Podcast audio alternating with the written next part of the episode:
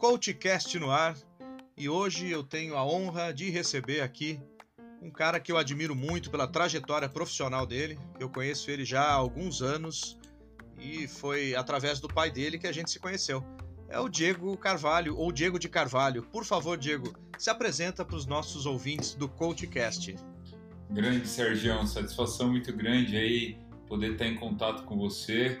Foi meu pai que nos conectou, fez a ponte aí alguns anos atrás. É, para mim é um, muito bacana poder compartilhar aí, estar tá conversando, participando do seu programa e poder trazer um pouco das visões aí de mundo para quem está nos acompanhando. Bom, meu nome é Diego de Carvalho, é, eu sou pai de gêmeos, é, moro no interior de São Paulo, é, sou um cara que adora praticar esporte como também adora adquirir novos conhecimentos e ler. É, hoje eu estou é, na posição de vice-presidente de uma multinacional alemã para o mercado de eventos e o mercado também de dados. É, tenho como um outro negócio aí, é uma área que estou empreendendo há pouco tempo. Eu sou produtor, apicultor, produzo mel junto com as minhas queridas abelhas. É, um, é um, uma nova experiência aí que eu tenho vivido nos últimos anos. E sou um cara aí que é, tenho muita paixão por viver e ter a oportunidade de aprender nessa jornada aqui que a gente chama de vida. Poxa, Diego, é um super prazer tê-lo aqui. Eu e você nos conhecemos, né? Faz mais de 12 anos e graças ao, ao Luiz, ao Luiz que nos apresentou seu pai, um grande cara também, um grande amigo. E saber da sua trajetória, que quando eu te conheci, você estava na vida pública, né? Você, você participava de uma secretaria de cultura. E conta um pouquinho para nós como foi naquele momento que você chegou para trabalhar numa Secretaria de Cultura e essa evolução aí? Pô, Sérgio, você fez agora eu é, procurar algumas páginas bem bacanas aí, que eu tenho uma recordação e tenho uma gratidão muito grande aí por ter a oportunidade de ter passado. Minha história é bem curta, eu sou formado em turismo e hotelaria pela Universidade é, Senac de Água de São Pedro no final da minha universidade, eu já tinha tido a oportunidade de fazer um estágio nos Estados Unidos, e aí quando eu me formei, eu fui morar nos Estados Unidos, vivi lá quase sete anos, onde eu trabalhei pela rede Marriott pela rede Starwood, e nos meus últimos dois anos eu tive a oportunidade de trabalhar na Disney.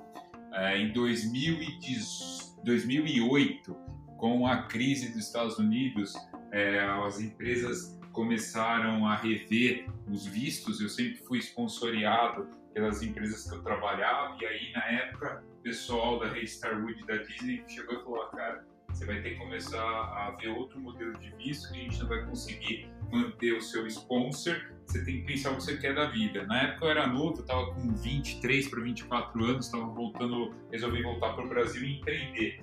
E aí, logo quando eu cheguei no Brasil, conversando com meu pai, o pai falou, cara, primeira coisa, baixa a bola, dose de humildade aqui nos Estados Unidos e você vai ter que entender que o mercado aqui funciona de outra forma.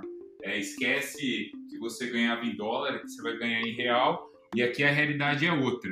E aí, por coincidência, eu tinha marcado, eu cheguei bem no final de 2008, início de 2009, eu cheguei no Brasil, era 23 de dezembro de 2008, passou as festas, fazia muitos anos que eu passava Natal e Ano Novo com a minha família, no início de janeiro, eu fui visitar meu pai na empresa que ele trabalhava e eu estava esperando na recepção quando tinha dois senhores conversando sobre dados de mercado, sobre a indústria do turismo. E aí os caras começaram a falar uns dados que eu discordei. Falei, ah, desculpa, eu tô ouvindo vocês falar, mas eu concordo. Comecei a trazer meu ponto de vista. E aí, por coincidência, uma das pessoas que ali é, é, estava era delegado de turismo na época do estado de São Paulo e falou: Menino, é, você tem interesse de conversar com a gente a respeito de trabalhar numa secretaria de turismo? Aí eu falei, mas como assim, cara? Eu não entendo porra nenhuma de política, como você quer me fazer um convite desse? Meu pai falou, não, é interessante, eles estão querendo pessoas técnicas. E aí surgiu a possibilidade, na época eu fui falar com três prefeitos, os três me ofereceram essa oportunidade para que eu tivesse assumindo a pasta e eu acabei optando por Santo Antônio do Pinhal. Lá eu fui responsável durante dois anos, estive como responsável na Secretaria de Turismo, Cultura, Esporte e Defesa Civil. E foi muito interessante porque a economia, o PIB principal da cidade era a indústria do turismo. É, eu pude trazer um pouco da minha bagagem é, que eu tive também nesse nessa jornada que eu tive durante a secretaria, eu voltei a, a procurar e me educar, então fui fazer pós-graduação em gestão pública, fazer pós-graduação em administração de empresa.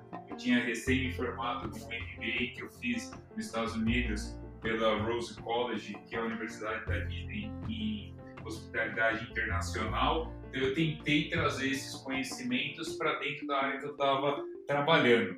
Quando eu estive na secretaria foi um um aprendizado maravilhoso. Setor público tem alguns pontos que infelizmente a nossa cultura aí deturpa e, e, infelizmente não ajuda, mas tem muita coisa boa. Então assim, tá do lado do setor público e poder entender a realidade e de fato ver como que a coisa funcionava me abriu vários horizontes. E ali Santo Antônio foi um laboratório para eu conseguir é, entender como é que poderia desenvolver políticas públicas é, para a indústria e ajudar tanto a comunidade, mas como o próprio município.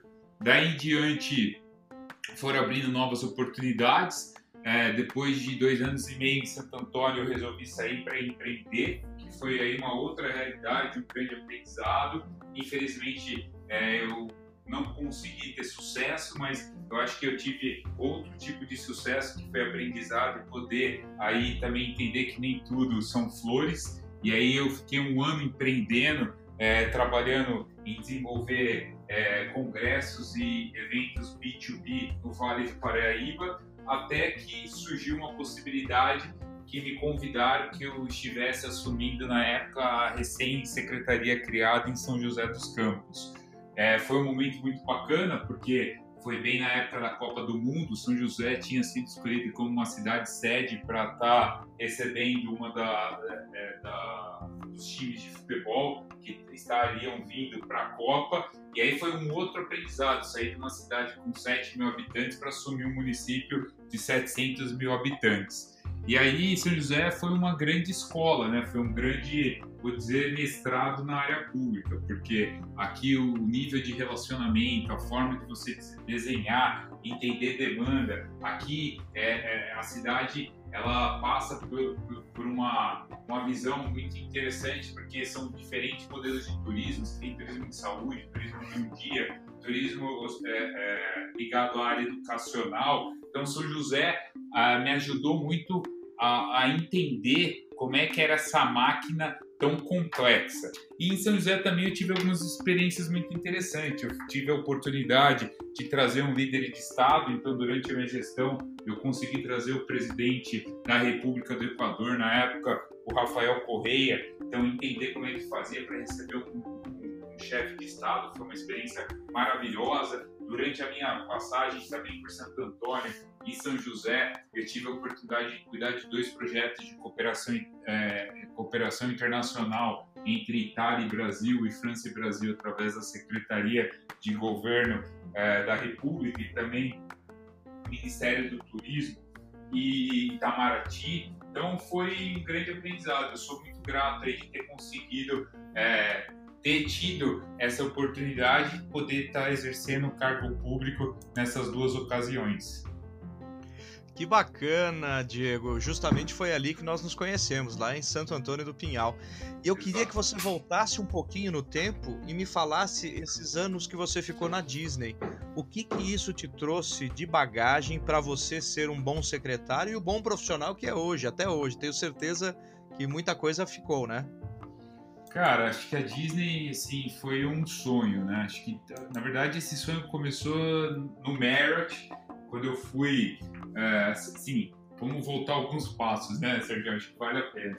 A minha vale. primeira oportunidade de trabalhar nos Estados Unidos, eu estava no primeiro ano de faculdade, eu recebi, estava começando no Brasil uma onda desses programas de trainee e de estágio de férias, e aí eu fazia estágio em uma agência é, de turismo que o dono da agência estava trazendo esse modelo para o Brasil, isso em 2001 para 2002. E aí, na época, ele falou: pô, Diegão, é, eu fazia estágio todo sábado é, na agência dele, que era em. Ele falou: meu, você não quer tentar vender esse modelo de férias? São três a quatro meses trabalhando nos Estados Unidos para o público que faz faculdade de turismo, hotelaria e gastronomia. Se você vender três é, projetos desse para alguns dos seus amigos da faculdade, você ganha para você ir. Resumindo, eu vendi 10, ganhei uma grana, consegui aí pagar minha, minha ida e fui para ficar é, três meses, acabei ficando cinco. E aí eu fui trabalhar no estado de Vermont, um hotel que era numa região é, de montanha, que tá, tinha acabado de ser vendido para a rede é, Accor. E bem na época que eu cheguei no, no resort, eles tinham mandado quase todos os funcionários, não podiam é, quebrar comigo porque tinha aí toda a questão do visto. Então eu acabei sendo, vamos dizer assim, um faz tudo, aprendi pra caramba e fiquei muito próximo do gerente geral do hotel. Aí eu acabei voltando no ano seguinte, fiz de novo cinco meses de estágio, até que ele falou, porra, é, quando você se formar, você me avisa. E aí eu já estava terminando a faculdade, a minha faculdade eu fiz em três anos, e aí quando eu me formei, eu falei, pô, eu quero ir fazer um projeto longo. E aí, conversando com ele, ele falou, olha, tenta pegar uma bandeira interessante, eu vou te indicar. E aí eu consegui chegar é, para fazer o processo, fui escolhido, acabei de trabalhar na rede Merit, na época eu trabalhei em um hotel que fica em Marco Island, no sul da Flórida. Esse hotel que eu trabalhei durante quatro anos seguidos foi considerado o melhor hotel é, da rede Marriott. Hoje, inclusive, ele se tornou um JW Marriott, que é uma das principais bandeiras é, da rede. E foi um puta aprendizado, porque ali eu tive a oportunidade de três vezes receber é, Mr. Marriott para visitar o hotel, porque tinha sido escolhido aí o, principal hotel da rede. Então foi muito bacana toda essa imersão. E lá, participando de um processo que eles têm que chama Task Force, que quando o meu hotel estava em ociosidade, eles mandavam funcionários para abrir outros hotéis da rede. Eu acabei me relacionando com um gerente geral que cuidava desse projeto, que ele falou, cara, você tem aí todo os skills para conseguir trabalhar em outras redes. É, vamos manter contato. Logo em seguida, essa pessoa acabou assim, assumindo é, como gerente geral do maior hotel da Disney, que era o Swan Dolphin. E ele falou: oh, Você quer participar de um processo seletivo para mim trabalhar aqui? Eu falei: Pô, com prazer. E aí eu passei no processo, fui como MIT, que era Manager in Training, e assumi a área de operações. Então, na época, eu cuidava, eu tinha 20 dois anos, eu tinha embaixo de mim 312 funcionários, foi um puta tapa na cara, porque eu lembro que eu não tinha nenhuma experiência para ter um, um, vamos dizer assim, um, uma, toda essa gama de pessoas para gerir, e foi um aprendizado que eu aprendi na raça. É, era um hotel enorme, com quase 3 mil quartos, é, cheguei a pegar dia que tinha 3 mil quartos saindo e 2.900 quartos chegando, aquela puta loucura, 8 horas para deixar tudo pronto. É, era um dos principais hotéis do lado do parque do Epcot, então você tinha muita interação com turistas que passavam por lá só com uma demanda de um dia. Então foi muito legal, foi muito rico. E estar na Disney me abriu a porta de poder estudar, né, fazer esse MBA. Então assim, você conseguir aprender a cultura. Eu sou uma pessoa que eu sou muito grato. Acho que o Mr. Walt Disney é uma das grandes referências para mim. Acho que o que ele criou e todo o aprendizado, toda a parte de cultura, toda a parte de uh, best practice, a forma de se posicionar, de entender da jornada do cliente, da empatia, da relação e você conseguir interpretar culturas. Eu acho que isso me moldou e me ajudou muito a conseguir crescer na minha carreira profissional. Que bacana, Diego. É uma história realmente fantástica. Eu, eu, tenho alguns episódios aqui que a gente fala de alguns livros da Disney, e inclusive tem um pessoal que é, faz consultoria com a, com, com, a técnica Disney de encantar clientes, né? Isso, tem um episódio aqui também com o André Merino e o Roger. E o pessoal bem bacana aqui que fala sobre isso e realmente a, a Disney faz a diferença para as pessoas e para quem trabalha lá, né? Muito, sabe, Sérgio? Acho que assim, primeiro que trabalhar na Disney já é algo encantador, né? Eu lembro que as pessoas falam, porra, mas você, todos os, os finais de tarde você assiste os fogos, você vê o, o Pluto e o Mickey todo dia. Eu falei, sim, tem hora que eu quero matar o Mickey, mas faz parte da jornada. E só de eu estar aqui e poder ter passado e entender o que, que é esse serviço evolucionário, que é a forma que eles falam, né, que eles tratam, principalmente como você citou no livro é, de como encantar clientes, né, ele traz muito isso. Acho que o primeiro ponto que a Disney é, demonstra, e eu acho que isso é muito interessante, que é como você entender o seu cliente, né? Como é que você lê as expressões. Isso foi muito importante até para eu também trazer isso para a área pública, porque imagine na área pública o meu cliente era um munícipe. Como é que eu faço essa leitura? Como é que eu mostro para ele que existe formas de debater e também trazer as suas razões e, e suas demandas para a área política. E depois, olhando nos próximos passos, que foi entrar na indústria de evento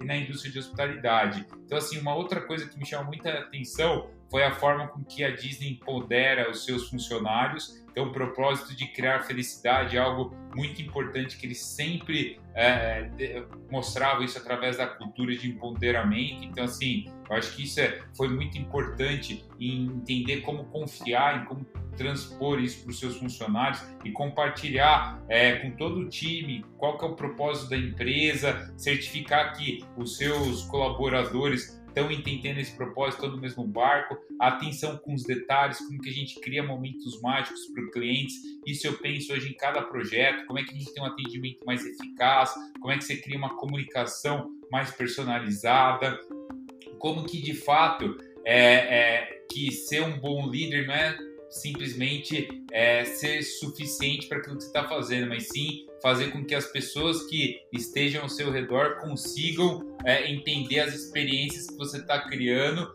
e muito mais do que isso, mostrar que dentro do impossível é possível. Então, assim, tem, tem muitos pontos que eu acho que a Disney foi é, essencial na minha carreira e mostrar que você precisa ter uma cultura, que você precisa ter paciência, que você precisa acreditar, que você precisa se basear em dados. Eu acho que a época que eu tive a oportunidade de estudar lá, estou falando isso em 2007 para 2008, são aí é, quase 13 anos, já se falava em IoT, inteligência artificial, em Customer Experience. Eu lembro que na época eu falava, meu, o que esses caras estão falando? Então mostra que realmente eles estiveram na vanguarda nesse propósito de ter o cliente no centro do negócio.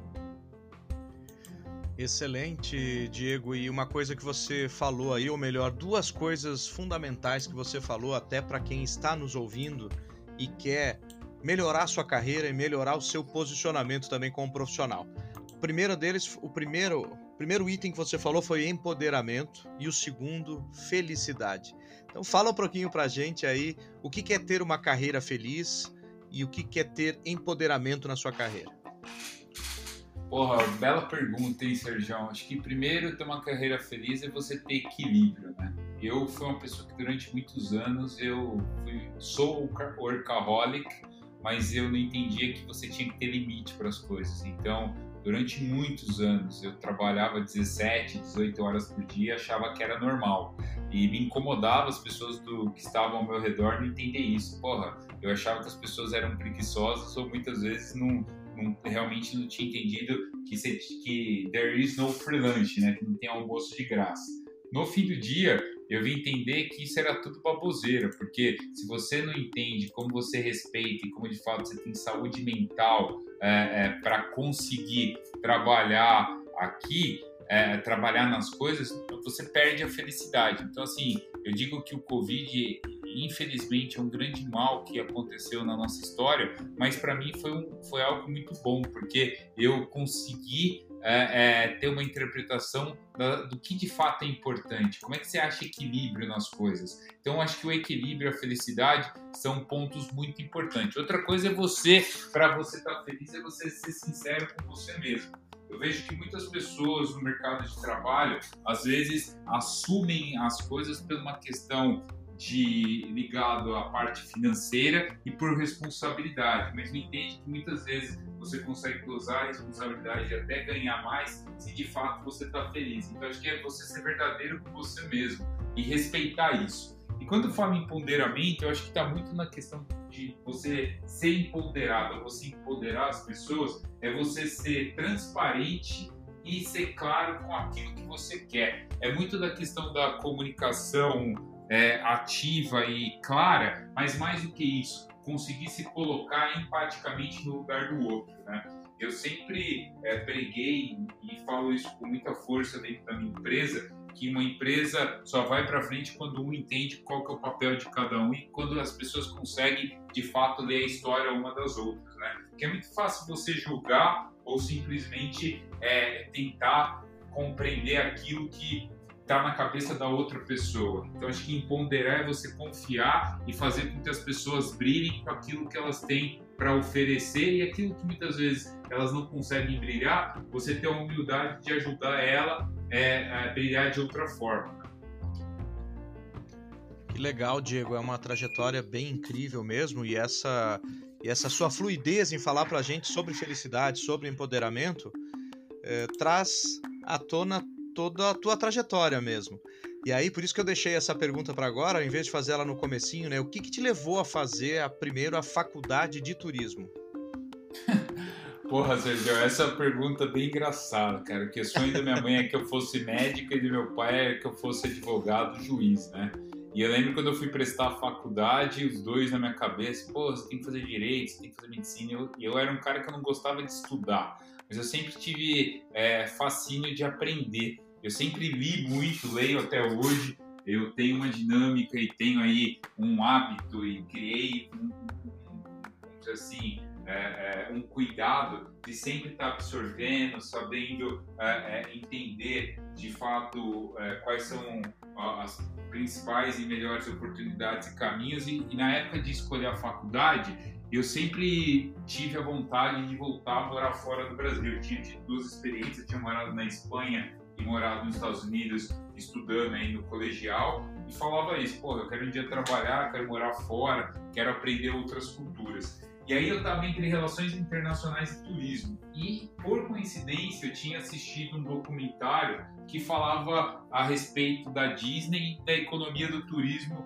nos Estados Unidos. E isso em 2001, 2000, 2000 ainda quando é, a indústria do turismo ela era muito tratada como só uma questão ligada ao hobby, né? Não tinha toda essa cadeia produtiva que envolve mais de 52 setores econômicos.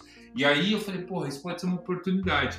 E eu lembro quando eu conversei com meus pais, eles falaram: olha, Diego, não sei o que você vai fazer, mas eu acho que você tem que pensar duas coisas. O que de fato vai te fazer feliz e o que você está buscando com isso. E aí eu acho que o que eu buscava era ter essa relação intercultural e oportunidade de conhecer outros ares. Foi aí que eu acho que moveu e fez com que eu fosse primeiro fazer turismo e depois hotelaria. Ah, entendi. Então, uh, digamos assim, com essa sua com essa sua trajetória, você acha que é importante ter um propósito na sua carreira, um propósito na sua vida? Com certeza, Sérgio. Hoje, mais do que nunca, acho que mais do que ter propósito é você ter foco e saber onde você quer chegar. Eu tenho uma. Eu falo isso, às vezes até me emociono, porque eu teve uma época da minha vida, quando eu voltei para o Brasil, eu fui uma pessoa que eu tive dificuldade de aceitar. Que eu falava, pô, isso aqui não presta, isso, mas no fim do dia que não prestava era eu, porque eu que não estava entendendo o que eu queria para mim. E eu lembro que é, depois de passar por prefeitura, viver o momento que eu empreendi não deu certo, eu estava noivo, minha esposa trabalhava é, em Curitiba, então eu ficava em ponte aérea e aí todo final de semana a gente ia correr no parque e ela ficava.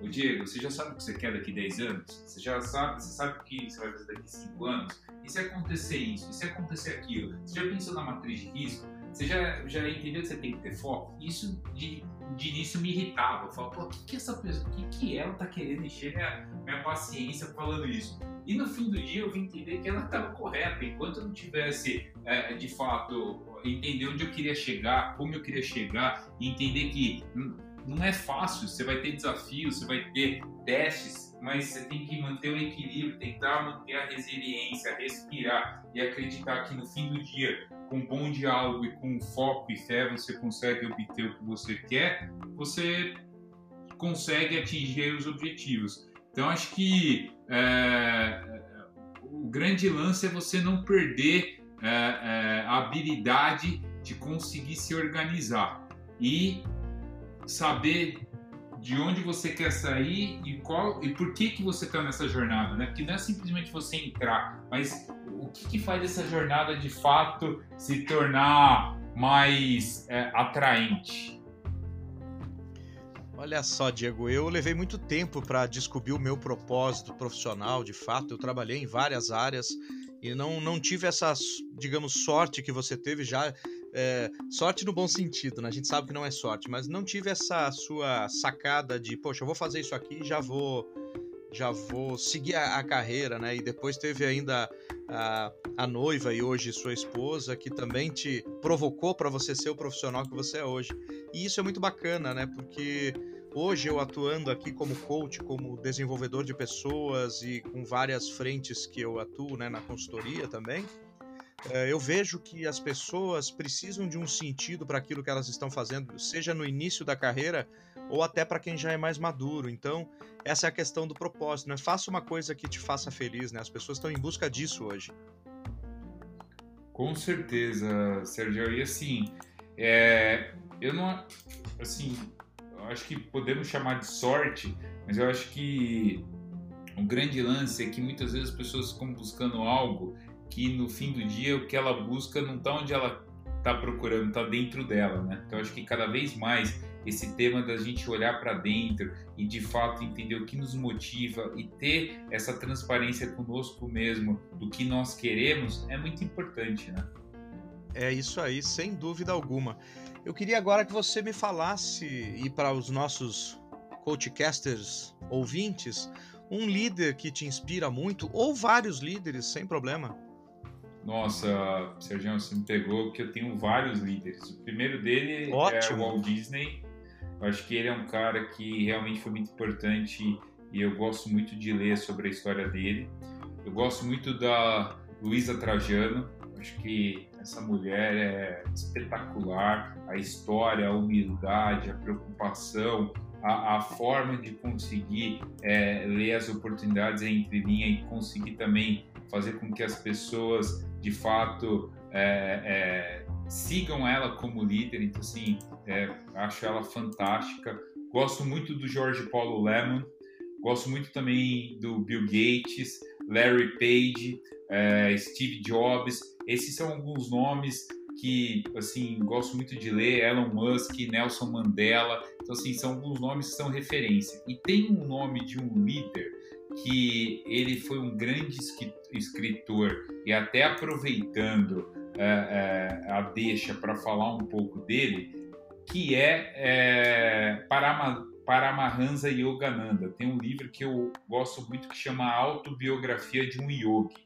É, vocês ah, que fantástico. estão é, me ouvindo, que, que, ainda não conhecem esse livro e tiverem a oportunidade aí de poder é, conhecer um pouco, eu acho que é, esse yogi indiano, que foi Paramahansa Yogananda, é, pode trazer aí é, uma, uma visão muito interessante de vida, tanto do lado físico como espiritual. E também através das técnicas, da metodologia, que tem muito a ver hoje, principalmente com a questão do mindfulness, né, Sérgio?